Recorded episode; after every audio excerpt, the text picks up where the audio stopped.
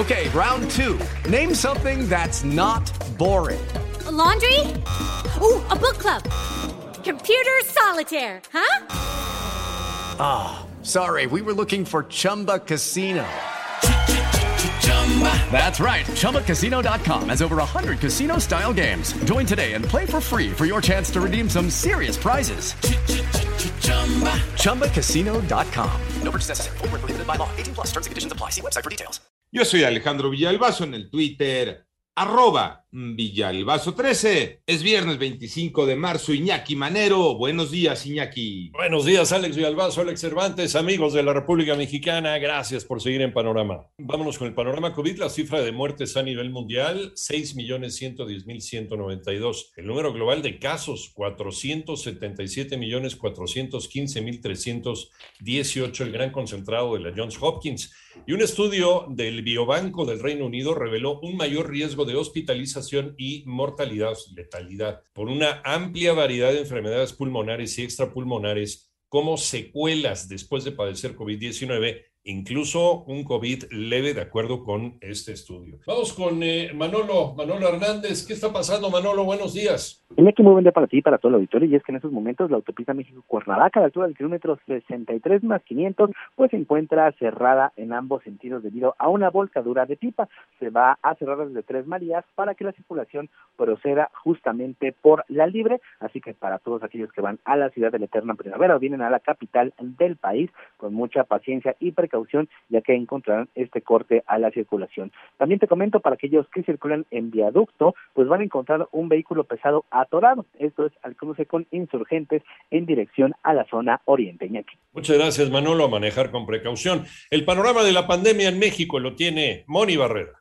La Secretaría de Salud informó que en las últimas 24 horas México registró 3.658 nuevos casos para un total de 5.643.963 casos de COVID en el país y 155 muertes, sumando así 322.432 fallecidos. El informe técnico diario indica que en la semana epidemiológica número 10, del 6 al 12 de marzo, disminuyó 34% el número de casos estimados en comparación con el periodo previo. En los últimos 14 días, 11.059 personas reportaron signos y síntomas de COVID. Se consideran casos activos y representan el 0.2% del total registrado desde el inicio de la pandemia. En 889 Noticias, Mónica Barrera. Vámonos al panorama nacional. Continúa desafortunadamente la violencia en Quintana Roo.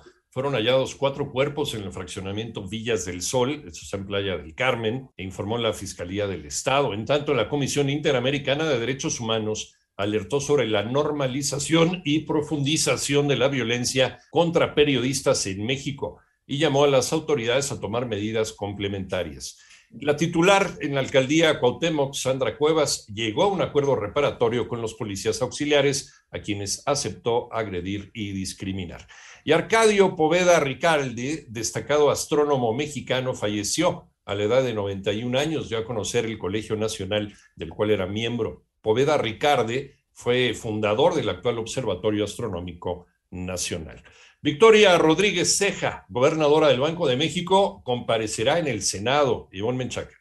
El coordinador de Morena en el Senado, Ricardo Monreal, adelantó que la próxima semana comparecerá ante comisiones del Senado la gobernadora del Banco de México, Victoria Rodríguez Ceja, para hablar de diversos temas, entre ellos la filtración sobre las tasas de interés. Yo no le otorgaría un daño, un menoscabo o una falta de autonomía del Banco de México. Nosotros somos responsables porque todos los miembros del Banco de México, la gobernadora y los vicegobernadores dependen de nosotros. Y aquí estará la gobernadora en la próxima semana. Seguramente esta es una de las interrogantes que surgirán. 889 Noticias, Ivonne Menchaca Sarmiento. En el panorama internacional, el general Glenn Van Herk, jefe del Comando Norte de las Fuerzas Armadas de los Estados Unidos, aseguró que Rusia tiene en México al grupo más grande de espías desplegados en el mundo para obtener información sobre los Estados Unidos. En tanto, el Papa Francisco aseguró que siente vergüenza porque algunos países quieren gastar el 2% de su Producto Interno Bruto en aumentar su gasto militar. Es una locura, dijo el Papa. Y Corea del Norte disparó ayer un misil balístico intercontinental, aseguraron Corea del Sur y Japón, que se mostraron indignados ante el ensayo más potente de Pyongyang, la capital de Corea del Norte, desde 2017.